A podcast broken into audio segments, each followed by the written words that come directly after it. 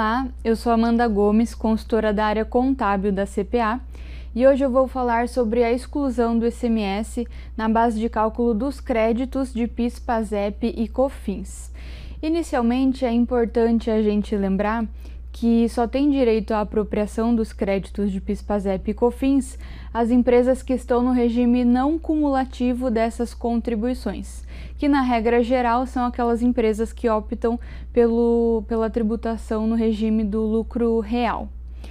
E sobre a exclusão do ICMS do, da base de cálculo dos créditos, nós tivemos, tivemos uma mudança recente, agora uma inovação em 2023, com a publicação da medida provisória número 1159 de 2023, publicada no dia 12 de janeiro de, janeiro de 2023, que definiu que o ICMS é, sobre a operação da aquisição não dá direito ao crédito.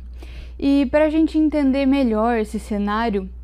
eu vou voltar um pouco no tempo para a gente falar do que acontecia antes com esses créditos de PIS, PASEP e COFINS.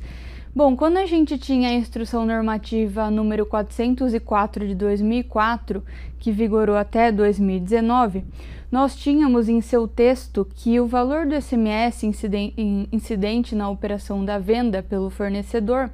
ele fazia parte do custo de aquisição da mercadoria e então fazia parte da base de cálculo dos créditos de PIS/PASEP e COFINS. E já em meados de 2019, nós tivemos a publicação de uma nova instrução normativa sobre o PIS e COFINS, que é a instrução 1911 de 2019, e ela revogou a instrução anterior.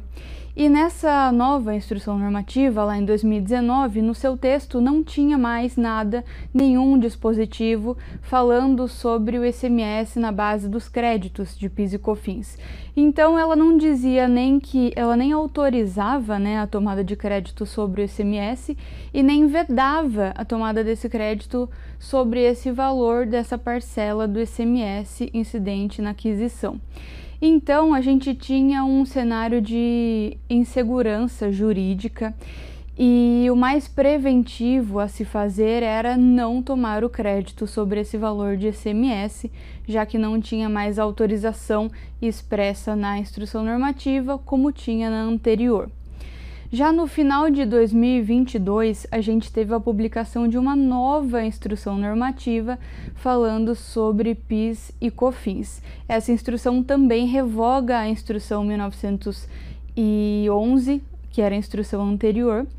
e a nova instrução normativa, que agora, que agora é a 2121 de 2022, no seu texto, passou a prever novamente que o ICMS ele fazia parte da base de cálculo dos créditos de PIS e COFINS. Então a gente achou que de fato essa história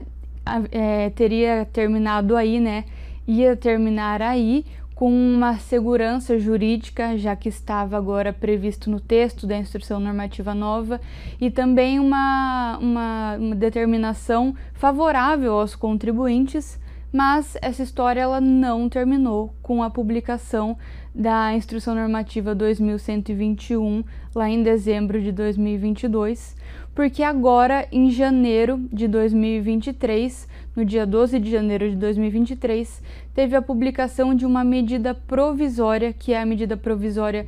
1159 de 2023, que alterou as leis de PIS e COFINS, que são as leis 10.833 de 2003 e a 10.637 de 2002, e ela alterou essas leis a fim de determinar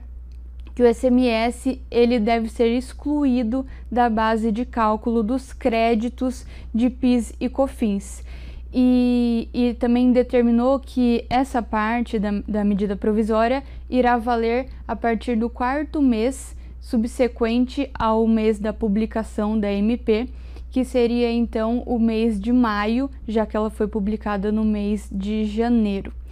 Então, e como a gente sabe, a lei ela tem uma força hierárquica superior à instrução normativa. E essa MP, essa medida provisória, ela veio alterando as leis de PIS e COFINS. Então, por fim, agora o que a gente tem definido então